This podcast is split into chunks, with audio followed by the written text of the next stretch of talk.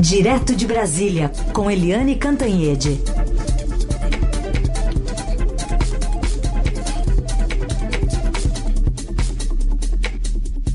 Oi, Eliane, bom dia. Bom dia, Raíssen Abac, bom dia, ouvintes. Bom, eu estava me preparando cedo, pensei, um dos temas da Eliane vai ser a recontratação do Vicente Santini, mas vai ser, já teve um status atualizado, né, Eliane? Demitido de novo. Que lambança, né, Heisen? que lambança!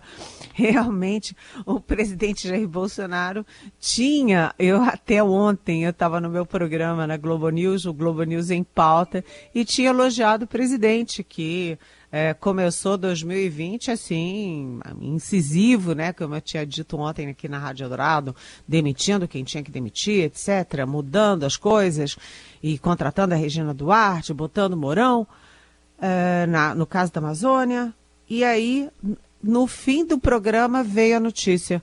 O presidente Jair Bolsonaro, que tinha demitido o segundo da Casa Civil, olha só, o segundo da Casa Civil, porque ele se achou no direito, né? Se achou muito poderoso, empoderado, para usar uma palavra da moda, e pediu um avião para chamar de seu um legacy da FAB para ir para Davos, para ir depois de Davos para Nova Delhi na Índia, né? Isso tudo com a tripulação, todo mundo ganhando diária, todo mundo tendo hotel, e aí tem a gasolina, uma festa. E ele era só o segundo da Casa Civil. O presidente Jair Bolsonaro ficou bravo e demitiu. Demitiu, aí todo mundo, ah, parabéns, é isso mesmo, tem que demitir. E agora o que, que acontece?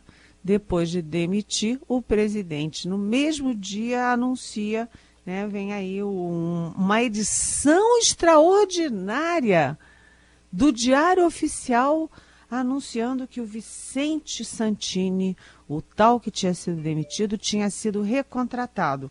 Então ele foi demitido é, da Secretaria Executiva da Casa Civil, onde ele ganhava R$ 17.327 e foi nomeado, ganhou como presente a assessoria especial da mesma Casa Civil, com salário de R$ 16.944. Ou seja, de uma coisa para outra ele perdeu 383 reais, ou seja, ficou baratinho, né? Essa, esse uso do jatinho, do Legacy da FAB, e ficou também baratinho a demissão. Aí o presidente viu que uh, a coisa foi feia, que a reação foi enorme, e hoje de manhã, já cedinho, ele não apenas como é que a gente fala, Heisen? Redemitiu? É, eu acho que sim, deve ser isso. É, é redemitiu. redemitiu o Vicente Santini é, como tirou o PPI da Casa Civil e devolveu para o Ministério da Economia. E aí você fica pensando o seguinte: é, várias coisas para pensar e eu tenho que ser rapidinho. Vamos lá. Primeiro, quem é o Vicente Santini? O Vicente Santini é, é amigo do chefe da Casa Civil, Anixo Lorenzoni? Não. O Vicente Santini, esse que pega jatinho para lá e para cá, que está adorando essa coisa do poder, ele é amigo da família Bolsonaro. Amigo dos filhos, o irmão é amigo de não sei quem, todo mundo é amigo de todo mundo. É a coisa da família Bolsonaro. Então ele não podia ser demitido. A segunda coisa que é importante pensar, o que que faz o Onix Lorenzoni no segundo cargo mais importante da República, que é a Casa Civil? O Onix Lorenzoni nunca teve a coordenação dos ministérios, nunca teve. Mas tinha articulação política. Aí ele perdeu a articulação política, nada mais, nada menos do que para um general de quatro estrelas da ativa do Exército. E aí ele ganhou o PPI. Aí o que, que ele fez com o PPI? Absolutamente nadica de nadica e tira férias e viaja e aí faz fotos nos Estados Unidos com o Olavo de Carvalho, faz fotos na praia com os amigos e o pau quebrando, né? Então, o presidente é, demitiu, redimitiu e demitiu de novo Vicente Santini, mas ninguém sabe o que, que o chefe do Santini está fazendo no governo, que é o Onix Lorenzoni. Essa é uma boa pergunta, né, Heisen? É. Fica mesmo, né? É, agora vamos ter que esperar o diário oficial, né? O texto do presidente me chamou a atenção também, tem três itens ali, não é bem muito o jeito que ele escreve, né? Mas Tá com cara de castigo aí pro Lorenzoni ou, ou, ele tirar lá a PPI das mãos dele, que tá escrito lá no texto, né? Vai tirar a pois PPI. É. é. Ficou como castigo, né? Olha aqui, Lorenzoni. Você não fazia nada, tudo bem. Até aí a gente admite, entendeu? Agora, você botar esse sujeito aí, que pega jatinho e tal, e vai ficar na conta dos meus filhos, aí não pode não, ok? Ok? Ficou assim. E aí tirou é. o PPI e completamente esvaziada a Casa Civil com, o seguinte, com a seguinte questão. O Onyx Lorenzoni é aquele ministro que serve para tirar fotos em cerimônias oficiais. Não perde uma. Uhum. Tira foto e some. Tira foto e some. Realmente é preocupante, né? Aliás, sobre esse assunto, Eliane, tem aqui, não é bem uma pergunta, é quase que um desabafo no ouvinte que ele mandou aqui para você, o Edilson Silva é, sobre a permanência do Vicente Santini. Ele fala que Ponta República chegou, Bolsonaro foi eleito com a proposta do, do novo, é, tirou a petezada, falou que ia tirar, e colocou os deles, que são vários e imensuráveis. E ele pergunta o que, que tem de novo, a gente finge que existe mudança e é isso que, é isso que eles querem. O povo aceita, nós aceitamos sem mais delongas. Está dizendo o Edilson Silva. Oi, Edilson. Bom dia, bem-vindo. Pois é, é aquela coisa, né? O, quando é o dos outros, o do PT, o do Lula, da Dilma, etc., eles chamavam de aparelhamento e nós também. Era para, aparelhamento petista. E agora, o que, que a gente, como a gente define isso?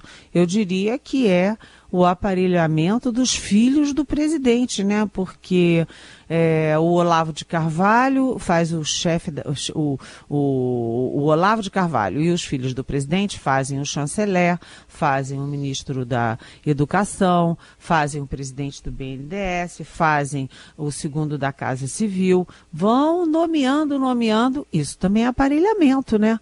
E depois o presidente, quando demite, vem um filho e diz: Ah, papai, puxa vida, esse aí é meu amigo. Aí volta atrás. Aí diz: Não, mas aquele lá, sabe, não pode, não pode mexer com ele. Realmente, Edilson, você tem toda a razão. Está faltando um pouco de é, princípio de impessoalidade. Você cuida do poder, trata o poder com impessoalidade. Você não põe amigos no poder. Você põe gente que é capaz, que tem competência e que vai fazer direito. E se não faz, você troca.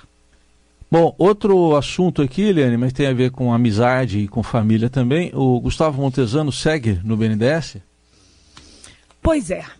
A gente precisa dizer começar dizendo que o Gustavo Montesano, que tem 39 anos de idade, foi nomeado para o principal banco de fomento, não do Brasil, mas de toda a América Latina, o BNDES, aos 38 anos de idade. Mas a gente começa dizendo também que ele tem um bom currículo. Ele foi de uma boa escola do Rio de Janeiro, ele é engenheiro pelo é, pelo, é, o, pelo IME, que é o Instituto de Militar de Engenharia, que é uma bela de uma escola. Ele é, é tem é, mestrado, tem pós-graduação é, em Economia e Finanças pelo IBMEC, ou seja, a gente deixa a ressalva de que o Gustavo Montesano tem um bom currículo. Mas, como você disse, Heisen, é outro que é amigo. Ele mora no mesmo condomínio é, da família Bolsonaro, é amigo do Eduardo Bolsonaro, é amigo do Flávio, amigo do Carlos, enfim, é amigo dos filhos do presidente. Ou seja, opa, tá com tudo, né? Tem um bom QI, quem indica. Além disso, o, o pai dele também é, foi assessor muito tempo, trabalhou muito tempo próximo do Paulo Guedes. E aí ele é presidente do BNDES. Essa história toda me lembra uma outra história. Vamos lembrar, Heisen, que quando o professor, pesquisador respeitadíssimo Ricardo Galvão é, anunciou os dados de desmatamento, o presidente Bolsonaro ficou uma fera e disse que aquele cara ali devia estar marcomunado com as ONGs, com as esquerdas e tal, e acabou demitindo o Ricardo Galvão do INPE. Aí botou lá a própria equipe e o que, que aconteceu? O mesmo INPE, com outra equipe, com outro diretor, chegou às mesmas conclusões do professor Ricardo Galvão é, do, sobre o desmatamento, que, que depois, enfim, desmatamento sempre acaba gerando queimadas. E aí você olha no caso do BNDES, é parecido, porque o Joaquim Levi, é, que era presidente do BNDES, é, o, o presidente queria, que, porque queria abrir a caixa preta do BNDES, saber como é que o, o PT jogou dinheiro naquelas empresas todas que depois foram acusadas e foram in, indiciadas em, em, em casos de corrupção. Então tinha que abrir a caixa preta. E o Joaquim Levi dizia: gente, não tem nada ilegal. Não tem, já foi investigado, investigado, investigado, não tem. E aí acabou sendo demitido. O que que o Ricardo Galvão e o Joaquim Levi têm em comum? Ambos são acusados de esquerdopatas pelo governo e ambos tinham servido a governos anteriores do PT, apesar de, apesar de serem técnicos. E aí, agora, o presidente demitiu Joaquim, Joaquim Levy, botou o amigão Gustavo Montesano, e o Gustavo Montesano chegou à mesma conclusão do Levi. Olha, não tem ilegalidade, tá, foi tudo direito. Só que para ele dizer a mesma coisa que o Levi dizia, isso custou 48 bilhões, ou como eles preferem, 42 bilhões, dependendo da variação cambial. E agora o presidente chamou o presidente do BNDES de garoto, disse que essa coisa da auditoria era para rapar o tacho, para pegar mais dinheiro e tal, disse que tudo é esquisito, mas o Montesano deu uma longa entrevista ontem dizendo que o Brasil legalizou a corrupção, porque criou leis, regras, normas, é, documentos legais e tal, que é, comportam a corrupção, disfarçam a corrupção. Então, ele vai ficando, vai ficando, vai ficando e dizendo: é, é, é difícil explicar para o povo né, que o BNDES gastou aquela fortuna com empresas que depois se viu que eram tão corruptas. Sim, é. Mas o fato é que a auditoria custou um dinheirão e não chegou a conclusão nenhuma. Uhum. Mas ele vai ficar. Vou completar então esse assunto, Helene. Três ouvintes, basicamente fazendo perguntas sobre o mesmo tema. Eu, eu vou colocar num pacote aqui. O Ari Williams está é, achando estranho que a auditoria não tenha encontrado nada. Né? É, é, um estranhamento que ele faz aqui, o Ari Williams.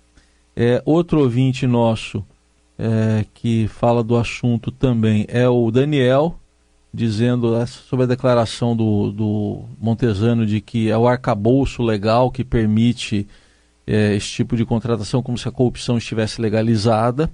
E um terceiro ouvinte que também fala sobre o assunto é o Otton, dizendo sobre o parecer aí da empresa de auditoria, qual o papel da AGU, que não se mexeu até agora.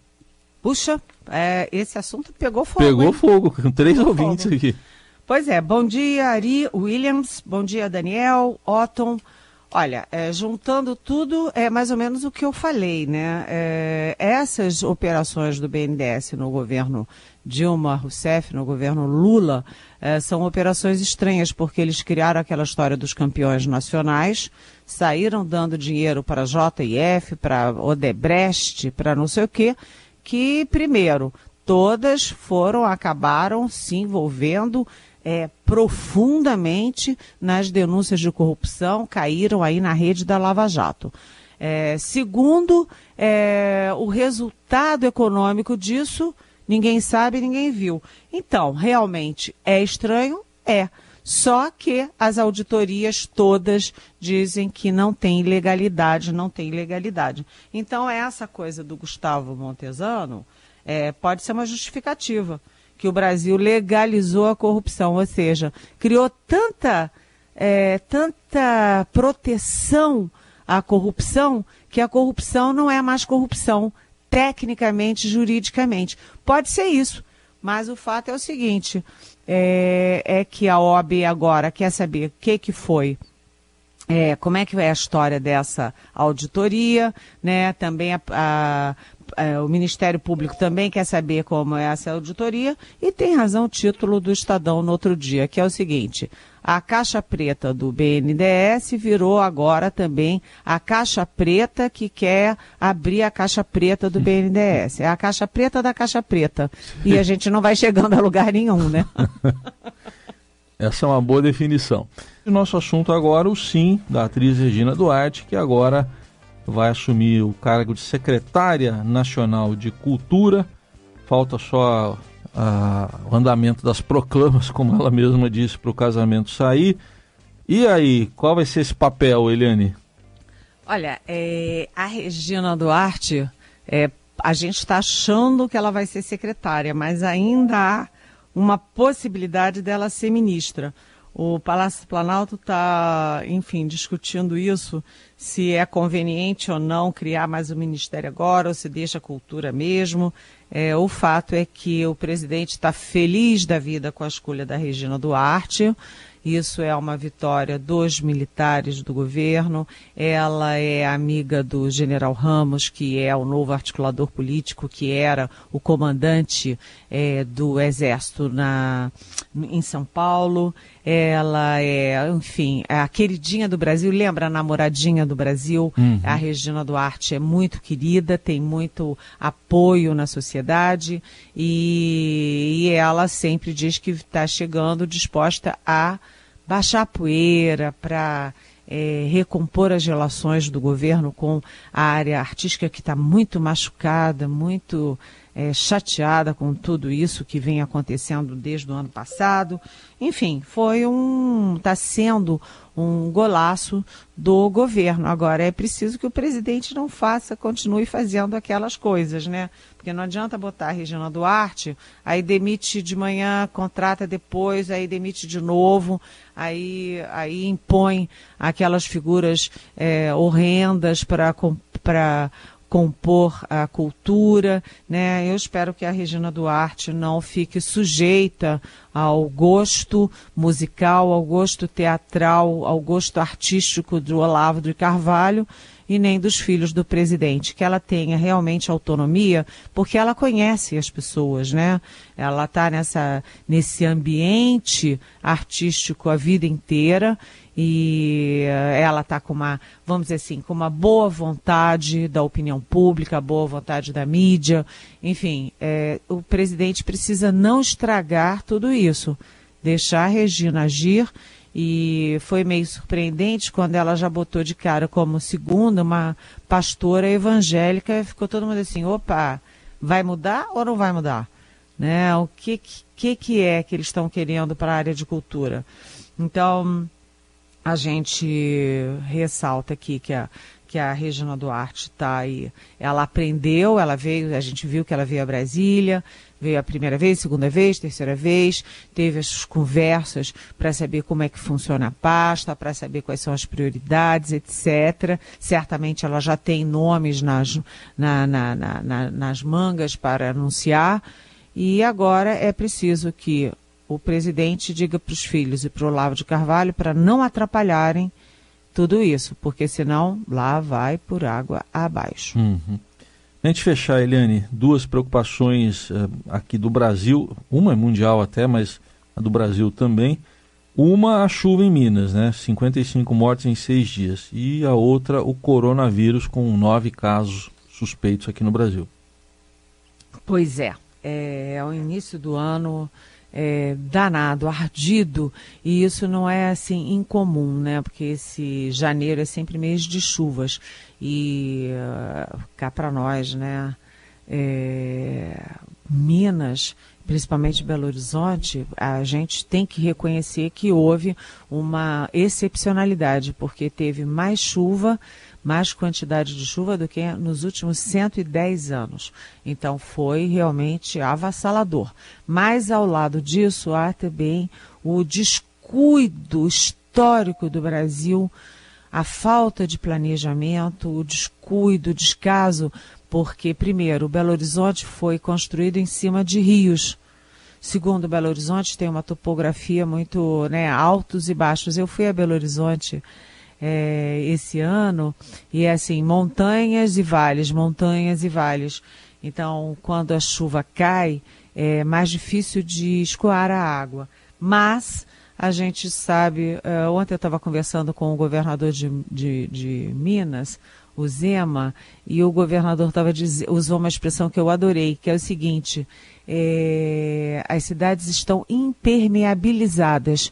Você põe asfalto em tudo, cimento em tudo, você tira as margens de segurança dos rios e aí quando chove não tem como drenar a água. Você não tem a terra onde a água possa ser drenada, você não tem os jardins, você não tem os espaços nos rios, os rios não têm para onde encher, e aí a água fica toda na superfície e causa essa desgraça toda. E aí a gente pergunta, vem cá, por que que acontece isso? Porque falta planejamento. Quando eu fui a Singapura, eles estavam planejando água, esgoto, saneamento, etc., para os próximos 50 anos. Aqui no Brasil você não consegue é, planejar a prevenção para o próximo ano. Então, e o, o, político diz assim: ah, se eu for fazer um programa para daqui a 50 anos, isso não reverte em voto, né? Porque quem é que vai estar preocupado em me dar voto por um programa para daqui a 50 anos?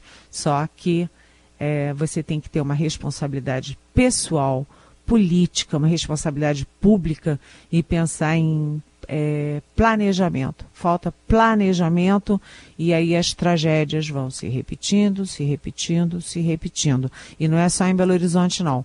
Ele ontem foi a Munhuaçu, por exemplo, uma cidade importante do estado, e a coisa lá está feia. Tem várias, é, várias cidades do estado de Minas Gerais que estão debaixo d'água e com as pessoas desabrigadas em estado de emergência. Aí, Eliane Cantanhede, que volta amanhã aqui ao Jornal Dourado para a gente fechar essa semana. Eliane, obrigado. Até amanhã. Até amanhã. Beijão.